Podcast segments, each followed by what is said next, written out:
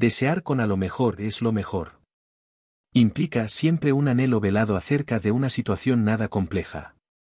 Por ejemplo, ir a la playa, salir con los amigos o cocinar un cordero al horno el fin de semana, situaciones nada trascendentales que no requieren grandes planificaciones ni subversiones del orden individual de cada uno. Siempre es positivo, pero no universal, por tanto, lo mejor surge de la subjetividad. Entonces, que a lo mejor gane un equipo no será por seguro lo mejor para el otro ni la subjetividad de quien está con él,